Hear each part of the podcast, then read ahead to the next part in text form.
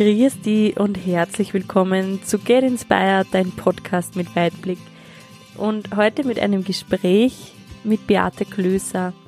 In diesem wundervoll tiefgehenden und brutal ehrlichen Gespräch erfährst du nicht nur mehr von Beate und ihrem Lebensweg, sie gibt dir auch ganz klar einen Tipp mit, wie du wieder mehr bei dir sein kannst und das Leben mit Leichtigkeit leben darfst.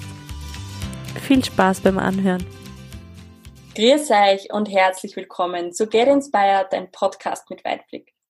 Heute habe ich eine ganz spannende Frau bei mir im Interview und ich freue mich von Herzen, dass sie sich Zeit nimmt und dass sie jetzt mit mir und mit dir sprechen wird.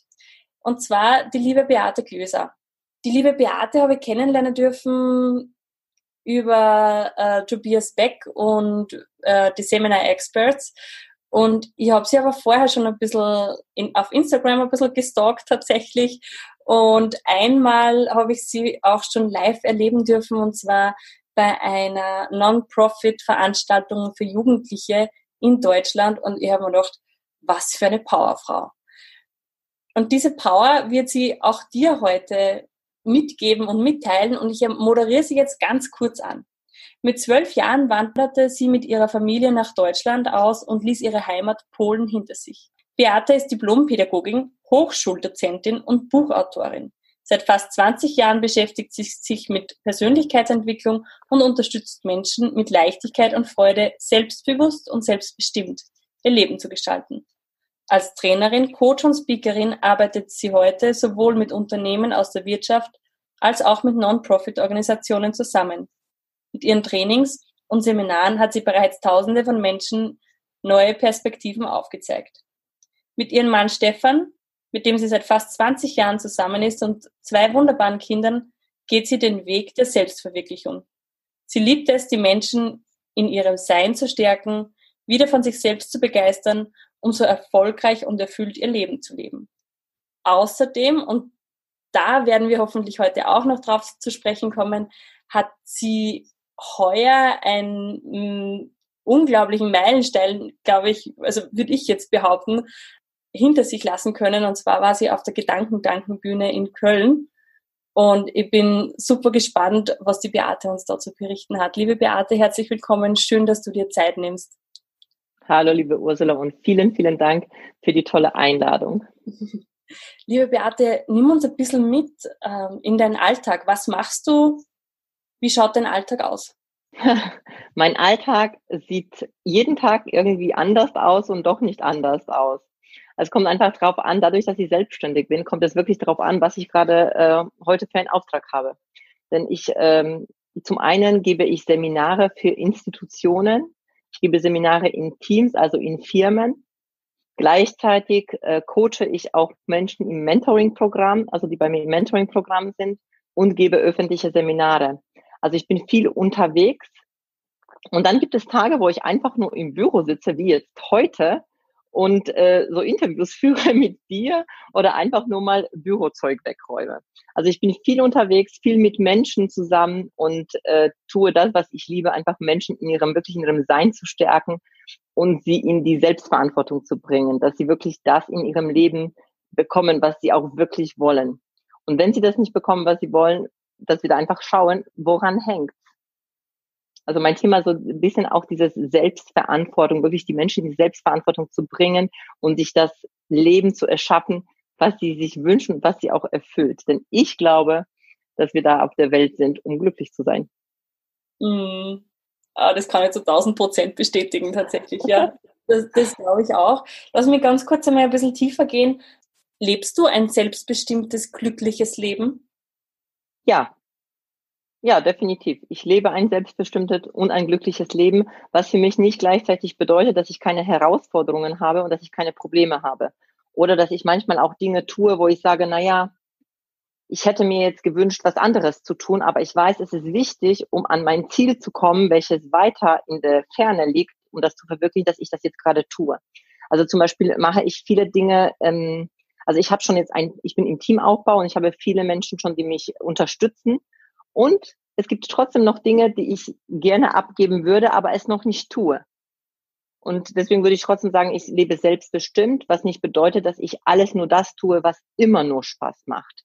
Oder was immer nur das ist, was ähm, ich später vielleicht nicht abgebe. Also irgendwann mal will ich nur in dieser Kreativität sein und nur wirklich meinen Gedanken, also dem, was ich liebe, auch mit Menschen zusammen zu sein, also das zu tun und die Dinge, die mich davon abhalten oder die Dinge, die halt so in Tobias Beck-Sprache Eulendinge sind, die würde ich gerne halt komplett aus, aussiedeln. Ja, also alles, was mit, mit Strukturen, mit Listen, mit Excel und so, so Kram quasi zu tun hat. Ja, ich kann das. Mag ich überhaupt nicht. okay. Beate, jetzt lass uns ein bisschen schauen. Du bist, wie lange bist du jetzt schon selbstständig? Ich habe, also ich habe angefangen ähm, mit äh, Halbselbstständigkeit. Mhm. Also ich habe praktisch, ich habe ähm, noch vor zweieinhalb Jahren habe ich einen Job gehabt mit 50 Prozent, ähm, mit 50 Prozent als Fachberaterin und habe äh, Bildungseinrichtungen beraten und Träger beraten. Und nebenher habe ich dann im Bundesprojekt angefangen, Seminare zu geben zum Thema Resilienz und ähm, Stärken, Stärken so in diesem Bereich. Und dann habe ich das so nebenher so ein bisschen aufgebaut, aber nie mit dieser Intention, wirklich Menschen so zu inspirieren und da wirklich selbstständig zu machen und Karriere zu machen oder sonst irgendwas, sondern einfach nur, weil es mir irgendwie Spaß gemacht hat und gedacht habe, na ja, kann's ja mal machen, weil nur diese, dieser Job als Angestellte mich nicht so ganz erfüllt hat.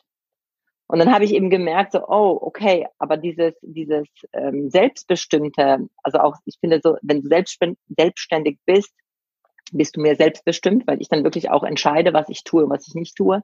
Da habe ich gemerkt, also das fühlt sich irgendwie gut an. Nur hatte ich so eine so eine Begrenzung in meinem Kopf, dass ich gedacht habe, naja, ich kann das ja aber nicht Vollzeit machen, weil, naja, also die ganzen selbstständigen Menschen in meinem, in meiner Welt waren so erfolgreiche, tolle und große Menschen und ich habe mich so nie gesehen. Also das heißt, ich habe mir damals noch so die Begrenzung gemacht, also das ist nicht so für mich das Leben, aber nicht, weil ich es nicht will, sondern weil ich das nicht kann oder nicht schaffen kann. Weil wer bin ich schon? Die Beate, die da aus Polen gekommen ist und so, na ja, aus dem sozialen Bereich. Also was will die uns schon sagen? Und vor zweieinhalb Jahren habe ich mich komplett selbstständig gemacht, also ziemlich so nach einer, naja, mach's halt mal, also ziemlich spontan Entscheidung nach einem Seminar. zwei Wochen nach einem Seminar, das ich besucht habe, wo ich dann gespürt habe, oh, da ist ja noch so, so viel mehr in mir drin.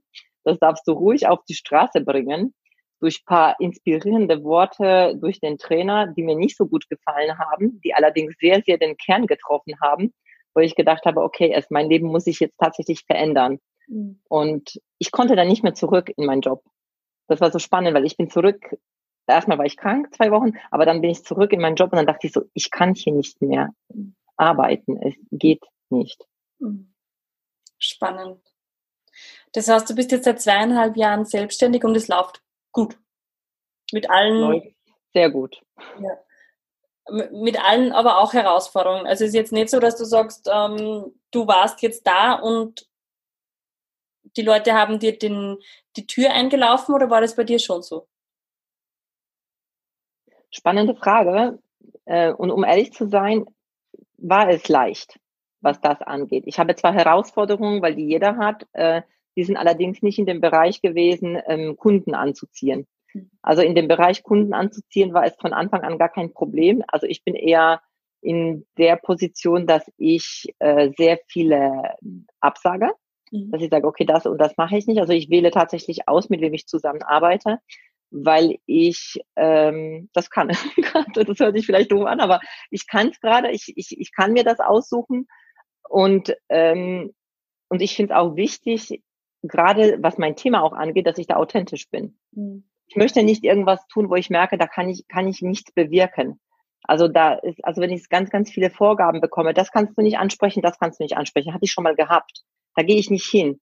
Weil mhm. dann ist es so wie, als würde mir man einen Maulkorb umlegen und ich praktisch nur das Sprachrohr von dem Auftraggeber wäre. Und dafür lasse ich mich halt nicht hergeben. Mhm. Das möchte ich nicht.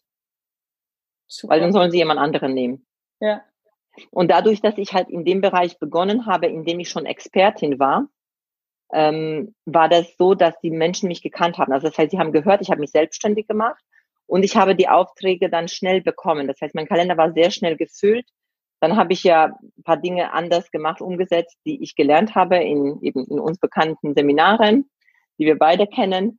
Und dann war das irgendwie ganz, ganz schnell, dass sich das Feld auch geöffnet hat, weil Menschen drüber gesprochen haben. Weil Menschen drüber gesprochen haben und weil sie gemerkt haben, dass durch meine Arbeit, durch meine Seminare nicht nur Inhalt transportiert wird, sondern wirklich an der Haltung gearbeitet wird und das ein oder andere Kette gesprengt wird, der Glaubenssatz verändert wird und auch wirklich diese, dieser Blick nach innen auch passiert, dass die Menschen auch fühlen, was in mir drin ist.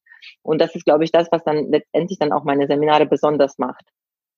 Dass mhm. es nicht nur Inhalte sind, die ich weitergebe. Weil Inhalte kann man ja überall sich holen. Mhm. Google weiß alles. Das, das stimmt. Das heißt, es geht bei dir auch sehr viel um das Innere und ums Transformieren von Menschen. Absolut, ja. Und jetzt darf ich da fragen, ähm, war das schon immer so? Hast du schon immer gedacht, das wäre so dein Weg? Oder lass uns da mal ganz woanders anfangen. Wie war deine Kindheit? Ich habe in der Anmoderation vorlesen dürfen, du bist mit zwölf Jahren nach Deutschland gekommen. Ähm, wie war das davor in Polen für dich? ich war schon immer sehr, sehr gerne mit anderen Kindern zusammen und Menschen. Also ich bin jemand, der sehr, also ich bin schon, würde ich sagen, extrovertiert und ich wollte immer nach draußen. Also dieses mit anderen Kindern spielen, mit anderen zusammen sein, mit anderen lachen. Ich, ähm, ich ziehe sehr viel Kraft aus der Interaktion mit anderen Menschen und ich liebe andere Menschen und ich habe so die Leidenschaft, auch Menschen zu lesen, aber nicht zu lesen, ah, wie, also so jetzt hypnosemäßig, also so zu lesen, sondern so zu in der Tiefe kennenzulernen, wie sie ticken, wie so die Psychologie des Menschen ist, wie das Unterbewusstsein arbeitet. Und ich würde sagen, dass dieses ein Stück schon auch in meiner Kindheit gewesen ist, weil ich so fasziniert bin von Menschen. Und in Polen war es allerdings so, dass ich sehr, sehr angepasst war. Also, dass mir, ich bin sehr groß. Und es war zum Beispiel eine Sache, die du, du ja auch, ne? Ich habe dich ja kennengelernt, so schön. und das ist ja so immer, dann kennst du das vielleicht auch, na ja, lass mal die anderen vor und geh mal nach hinten, weil die anderen sehen nicht. Also so angefangen von so kleinen Dingen. Und ich habe irgendwann mal wirklich auch angefangen, mich klein zu machen, auch körperlich klein zu machen. Also wirklich die Schulter runter. Wenn ich irgendwo gestanden bin, dann habe ich die Wände gestützt, ähm, damit ich bloß immer so paar Zentimeter kleiner bin, damit ich nicht auffalle. Das heißt, ich war sehr angepasst und wollte anderen gefallen, weil ich die Ablehnung so schlecht aushalten konnte dadurch, dass ich so gerne mit Menschen zusammen war, wollte ich auch natürlich, dass sie mich mögen mhm. und dass ich diese, diese Verbindung zu den Menschen habe und dachte, dass wenn ich halt so bin, wie ich bin, dass es halt nicht passt, dass sie mich dann nicht mögen. Mhm. Und deshalb habe ich das alles andere als selbstbestimmt gelebt. Es war zwar so ein kleiner Rebell in mir, schon immer irgendwo, aber den habe ich auch klein gehalten äh, mhm. oder den habe ich so versteckt ausgelebt. Ich habe zum Beispiel ganz, ganz viel gelogen. Ich habe manchmal, wo ich gar nicht den Grund dafür hatte zu lügen, also habe ich meine Eltern angelogen, weil ich dachte, wenn ich die Wahrheit sage, dann kann ich zum Beispiel nicht bei meiner Freundin übernachten. Dann habe ich mir halt irgendwas anderes ausgedacht. Wow. Obwohl also, im Nachgang meine Eltern mir gesagt haben, meine Mutter sagte, du hättest da doch gar nicht lügen brauchen. Aber ich, ich wollte halt unbedingt irgendetwas haben und dachte, ich kriege das nicht auf eine Art und Weise, wie ich bin. Ich muss es halt, ich muss spielen. Mhm. Und so war an sich mein halbes Leben, dass ich Dinge gemacht habe, um anderen zu gefallen. Also das finde ich jetzt äh, super spannend und, und danke für diese Ehrlichkeit, weil ähm, ich glaube eigentlich so Notlügen kennen wir doch alle, oder? Also und das ist halt was, aber es spricht niemand aus. Es, es, es gibt Dinge, über die spricht man nicht und das finde ich, da, da bin ich jetzt echt total berührt, auch, dass du sagst, hey, ich habe oft auch gelogen, weil ich denke, das ist uns eigentlich, also mir in der Kindheit wahrscheinlich genauso gegangen. Also danke für diese Ehrlichkeit. Haben wir ja, mit. sehr gerne. Und das heißt, du warst in, in Polen sehr angepasst. Hat sich das dann in, in Deutschland geändert und hast du, warum seid ihr nach Deutschland gegangen? Ähm, meine Eltern sind, also wir sind ursprünglich, also von der Familienwurzeln her, sind meine Großeltern Deutsche gewesen. Mhm. Wir sind in Oberschlesien ähm, aufgewachsen. Das war ja vor dem Krieg, war das ja Deutschland. Mhm. Und sie sind einfach nach dem Krieg da geblieben. Und wir hatten einen Teil der Familie auch schon in Deutschland. Und meine Eltern haben dann irgendwann die Entscheidung getroffen, nach Deutschland auszuwandern. Das war ja noch vor 90, also es war, nee, es war genau 90, aber vorher, ähm, wir haben ja den ganzen bürokratischen Weg sind wir gegangen. Das heißt, die Staatsbürgerschaft beantragt Deutsch und so weiter. Das heißt, das hat alles gedauert. Mhm. Und meine Eltern aus einem ganz einfachen Grund, weil sie gesagt haben, sie wollen uns eine bessere Zukunft bieten, als wenn wir in Deutsch, also als sie die hatten in Polen. Und das war halt der, der Grund, ja. Alles und hinter sich zu lassen. Wie hast du dich damals gefühlt? Also ich kann mir halt vorstellen, dass das mit zwölf Jahren nicht so einfach ist, dass man sagt, ja, wir, wir gehen jetzt in ein anderes Land, wo wir auch die Sprache nicht, äh, wo die Sprache nicht unsere Muttersprache ist. Wie war das für dich? Das Allerschlimmste für mich war, dass ich nicht verstanden wurde und dass ich mich nicht verständigen konnte.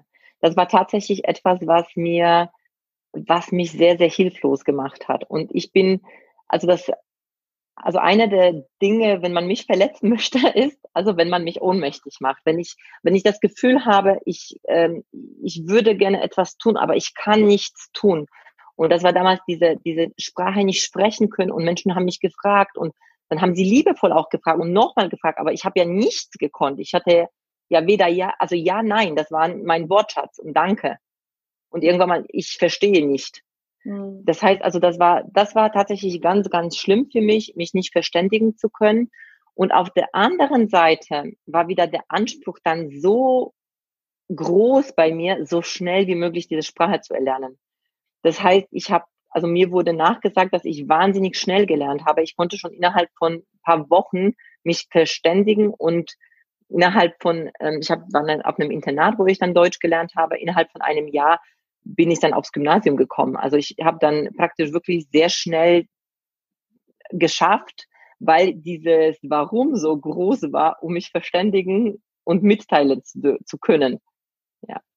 Und als ich dann nach Deutschland gekommen bin, war es weiter so, dass ich angepasst war, ne? weil ich bin dann ja auch in ein neues System gekommen, dann auch von meinen Eltern, na ja, also du darfst nicht so laut Polnisch sprechen, weil wir sind jetzt hier in Deutschland und mach dieses und jenes, du musst ja gefallen. Also es ging an sich genau so weiter. Mhm. Ähm, mit der Konsequenz, mit dem Ergebnis, dass ich an sich, nachdem ich mit der Schule fertig war, gar nicht wusste, wer ich bin. Mhm. Wer ich bin, was mich ausmacht, was habe ich für Stärken. Wenn ich gefragt wurde, was willst du denn werden? Ich hatte keine Ahnung, mhm. weil, weil nichts da war, was ich aus mir heraus, aus meiner Motivation gemacht habe, bis auf, okay, ich wollte Deutsch lernen, um zu sprechen oder ich habe ähm, in der Schule bin ich in eine Klasse gekommen. Ich hätte erst in die siebte Klasse gehen müssen, weil ich ein Jahr eben Deutsch gelernt habe. Und ich sagte, ich kann auf gar keinen Fall in die siebte Klasse, weil die Menschen waren so klein dort. Und äh, das war so schrecklich für mich mit diesen kleinen Menschen. Und das war so schrecklich. Und dann habe ich gesagt, ich, ich tue alles, aber bitte tut mich in die achte Klasse. Auch wenn ich praktisch ein Jahr übersprungen hätte. Aber bitte lass mich das probieren. Und da war, also bei solchen Dingen war mein Anspruch immer sehr groß weil da habe ich ein Warum gehabt. Aber ansonsten, ich hatte nie irgendwas, für wen ich das tue, so, mhm. so, so eine innere Motivation, etwas zu lernen, sondern nur für Noten. Und auch für Noten, damit ich die Anerkennung bekomme. bekomme. Und wie, wie war das dann in Deutschland? Ähm, wurdest du akzeptiert? Weil ich, meine, ich weiß, wie es ist, eben als doch sehr große Frau, ähm, aber wenn man fortgeht oder wenn man irgendwo hingeht, erstens, man schaut immer drüber und zweitens, ähm, da alle immer kleiner sein, sind, wie ich das war, haben die immer irgendwie so unter, unter ja, in, in Brusthöhe quasi zusammengestanden und haben gesprochen und ich habe mich immer kleiner machen müssen und habe immer zuhören müssen. Wie ist dir damit gegangen? Ich habe mich nicht, also ich habe mich schon akzeptiert gefühlt. Also ich habe mich zumindest, also ich war nie so, dass ich jetzt ähm, so die, es gibt ja so so Mädels ne in der in der Klasse, die dann halt die die beliebtesten sind. Also dazu habe ich nie gehört. Mhm. Aber ich war auch nie die, die äh, zu denen gehört hat, mit denen keiner spielen, also mit denen keiner sich unterhalten wollte. Also ich war so ein Mittelmaß, mhm. wie halt immer. Also eben so dieses Mittelmaß, ne? Bloß nicht zu sehr auffallen, weil ich bin ja schon in einer Größe aufgefallen, aber das heißt, ich habe das andere so wettgemacht und habe mich eher so zurückgehalten. Und ich war halt so eine nette, weißt du, so. Also ich war schon, glaube ich, ein beliebtes Mädel zum Mitmachen weil ich halt nie so in Widerstand gegangen bin oder halt nie so meinen Mund aufgemacht habe und kritisch war, sondern eher so, na ja, also ich war bequem. Mhm. Und wann hat sich das geändert? Wann war der Punkt da, wo du gesagt hast, jetzt reicht's? Das hat lange gedauert tatsächlich. Also ich hatte meine erste Erfahrung, die so, ähm, ähm, die sehr so sehr schlimm war für mich. Also nach der Schule, was ich gerade gesagt habe, als es dann ums Studieren ging, ich war total, ich habe mich total verloren gefühlt, weil ich wusste, ich, auf einmal musste ich selber auswählen, was ich studiere zum einen, ja, und dann welche Vorlesungen ich besuche und äh, ich, ich konnte mich in so einem System Uni, damals war das ja nicht Bachelor und ähm, und Master so wie jetzt, dass du wirklich auch vorgegeben bekommst, was du besuchst, sondern ich musste es mir zusammenstellen. Ich war total überfordert. Mhm. Ich war total überfordert und es hat dann auch angefangen, dass es mir dadurch, dass ich so diesen Kontakt zu mir verloren habe, zu dem, was mich ausmacht, bin ich auch sehr stark so in Alkohol reingerutscht. Ich habe viel geraucht. Ich habe, ich habe tatsächlich bin ich ähm, krank geworden. Ich, ich habe Bulimie bekommen. Also ich habe sie mir antrainiert äh, und ich war dann richtig. Irgendwann mal habe ich gemerkt, so, oh Gott, es geht mir immer schlechter. Also Alkohol betäubt, ja, dann mit diesem Essstörung gehabt, ähm, dann nur Partys gemacht. Also ich war immer, habe irgendwie so das Glück im Außen gesucht und auch einen Menschen, der mich irgendwie auch liebt, weil ich hatte auch nie irgendwie so jemanden gehabt, der ja, der mich geliebt hat. Ich hatte auch keine langen Beziehungen bis dato. Und dann habe ich irgendwann mal gemerkt, es rei, ich kann so nicht weiter. Ich war so müde und ich war so fertig und erschöpft, weil mein Essen, äh, mein Essen, ja genau, mein Leben hat aus Essen bestanden. Also deswegen kam das jetzt so raus. Es hat Essen und Arbeiten in der Kneipe und Saufen. Also es war wirklich so null Erfüllung. Mhm. Und dann habe ich eine Entscheidung getroffen und habe gesagt, okay, du brauchst Hilfe, Beate. Aber erzähl das mal jemanden, so mit ja. 20, 21. Das war mir natürlich total peinlich, dass ich ähm, so ein Leben hatte und krank war. Und, und dann habe ich allen meinen Mut zusammengetan und bin zu einer Ärztin gegangen. Und damals gab es ja nicht Internetforen und so weiter. Ich wusste, also ich wusste zwar Bulimie, weil das haben sie mal im Fernsehen gebracht, aber ich wusste, wusste nicht, an wen ich mich wenden kann. Und dann habe ich allen meinen Mut zusammengetan und dann bin zu dieser Ärztin gegangen und habe ihr, hab ihr das dann erzählt. Und sie guckt mich so an und sagt nur, na ja, also kannst mal so eine Selbsthilfegruppe gehen.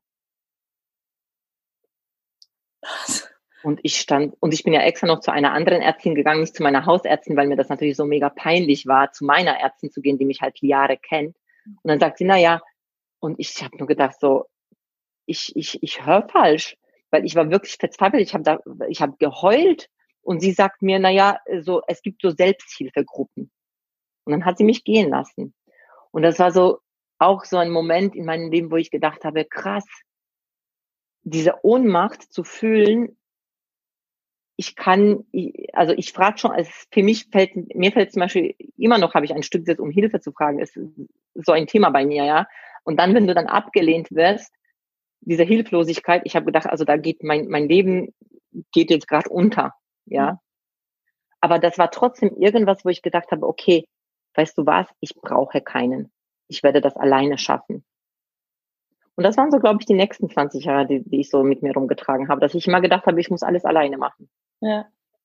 Und ich habe nie um Hilfe gefragt. Ich habe dann zum Glück meinen liebevollen Mann kennengelernt mit 23. Also recht, also es waren dann zwei Jahre später nach dieser Erfahrung bei der Ärztin. Und durch diese Erfahrung mit meinem Mann habe ich auch, ähm, also habe ich mich selbst geheilt oder also bestimmt in Zusammenarbeit. Er wusste nichts davon, aber das war auch so wieder so ein großes Warum, dass ich gedacht habe, jetzt habe ich eine Beziehung und ich muss jetzt einfach diese, diese Krankheit überwinden, weil es war mir peinlich, dass er das halt auch erfährt. Das heißt, da war auch wieder dieses Warum so groß. Er darf das auf gar keinen Fall erfahren. Und er ist halt mal gekommen, einfach mal unerwartet. Das heißt, er konnte mich nicht antreffen in diesem Zustand. Mhm. Aber trotz allem bin ich dann halt weiter so meinen Weg gelaufen, dass ich gedacht habe, ich muss alles alleine machen. Das heißt, du hast aber, um da nochmal ganz kurz zurückzukommen, du hast dann ähm, mit 23, 24, 25 auch wirklich diese Bulimie besiegen können aus eigener Kraft? Mit, schon mit 23. Also das war dann zack. Also okay. das war dann, ähm, ich habe meinen Mann kennengelernt. Also vorher habe ich schon, äh, habe ich versucht und ich bin immer wieder gescheitert und es war ganz schlimm für mich. immer diese, dieses Scheitern und von Neuem und Anfangen und Probieren. Das ist ja wie manche Raucher, ne? Die, mhm. die hören auf zu rauchen, dann fangen sie wieder an, hören auf zu rauchen, fangen wieder an. Und so war es bei mir auch. Ich hatte mal gute Phasen und wieder schlechte Phasen, gute und schlechte Phasen. Dann habe ich meinen Mann, Mann, meinen Mann kennengelernt und dann war es zack. Dann war, war es weg. Und es ist nie wieder gekommen. Also ich äh, habe sehr gesunde Lebensweise und ich habe eine gute Beziehung zum Essen. Also das ist äh, komplett weg gewesen, ja. Boah, aus eigener Kraft, genau. Und das war genau auch diese Erfahrung, dass ich gedacht habe, mir hilft ja keiner. Ich muss es ja alleine machen. Mhm. Ich habe es ja probiert. Mega. Und dann ist Schlag auf Schlag gekommen wahrscheinlich, oder? Habt ihr dann geheiratet oder wie ist dann weitergegangen bei euch? Ja, sehr schnell haben wir dann geheiratet, beziehungsweise erst wurden wir schwanger, dann haben wir geheiratet. und ähm, ja, und dann habe ich ähm, habe ich mein Studium zu Ende gebracht. Ich habe äh, Diplompädagogik studiert. Das war dann auch sehr interessant, weil immer wenn ich so unter Druck bin, dann äh, ich habe dann gemerkt, okay, jetzt bist du schwanger, bist mit deinem Studium nicht fertig, jetzt wird's aber eng. Jetzt wird's aber eng. Also jetzt musst du irgendwas verändern an deiner Lebensweise. Ne? Äh, ich habe dann halt erstmal äh, Urlaubssemester genommen, dass ich äh, für die äh, für meine erste Tochter dann da war und dann ähm, bin ich wieder schwanger geworden mit meinem Sohn also innerhalb von zwei Jahren. Und dann habe ich gesagt, okay, jetzt musst du halt Pobacken zusammenpressen und dann halt wirklich durch. Dann habe ich halt mein Studium fertig gemacht und ja, genau. Dann habe ich eben die Bildungseinrichtung geleitet, nachdem ich, also war auch mein erster Job, das war halt so spannend. Ich habe gedacht, ich probier's halt mal, ne? Äh, und irgendwie ging das ganz gut. Und hat's in, also abgesehen jetzt von, du hast ja für mich schon, ich würde jetzt behaupten, eine sehr bewegte Vergangenheit, weil man wirklich sagt, ähm, Essstörungen und, und dergleichen. Hat es danach einmal einen Punkt gegeben in deinem Leben, wo du eigentlich aufgeben hättest können und es aber nicht getan hast? Ja, in der Tat. Also in der Tat gab es eine Situation in meinem Leben, die, die sehr, sehr schmerzhaft war, wo ich sicherlich aufgeben hätte können, und auf der anderen Seite dann doch keine Option war für mich aufzugeben. Das ist ähm, jetzt, es liegt jetzt paar Jahre zurück. Und zwar war das eine Situation, in der mir mein Mann gesagt hat, dass er sich in eine andere Frau verliebt hat. Und ich habe gemerkt, dass in diesem Moment, als er mir das mitgeteilt hat, dass ich, dass mein ganzes, dass mein ganzes Konstrukt, meine ganze Welt gerade zusammenbricht. Und das war sehr, sehr schmerzhaft. Und auf der anderen Seite, also jetzt im Nachgang, das liegt jetzt mehrere Jahre zurück, war das das Beste, was uns hätte passieren können. Mhm. Weil wir dadurch sehr, sehr viel enger zusammengekommen sind, sehr, sehr viel offener miteinander sprechen. Und ich weiß es nicht, es gibt so viele Beziehungen, wo Menschen sich betrügen, wo Menschen Gefühle für andere Menschen entwickeln und das so tabuisiert wird, dass es schlecht ist. Nur ich denke so, wenn das schlecht ist, warum passiert das immer wieder? Ist es nicht auch ein Stück menschlich, dass wir Sympathie für andere Menschen entwickeln, dass wir für Frauen jetzt für Männer oder Männer für Männer, Frauen für Frauen, ist eigentlich egal, dass wir einfach einen Menschen interessant finden und, und da einfach Gefühle entstehen. Und ich glaube, das Problem liegt genau darin, dass wir nicht drüber sprechen. Und auch damals hat, haben wir nicht drüber gesprochen, beziehungsweise viel zu spät hat mein Mann sich getraut, mir das äh, mitzuteilen. Und deswegen hatten wir auch schon einen langen, also ein halbes Jahr, einen Leidensweg, den wir miteinander gegangen sind.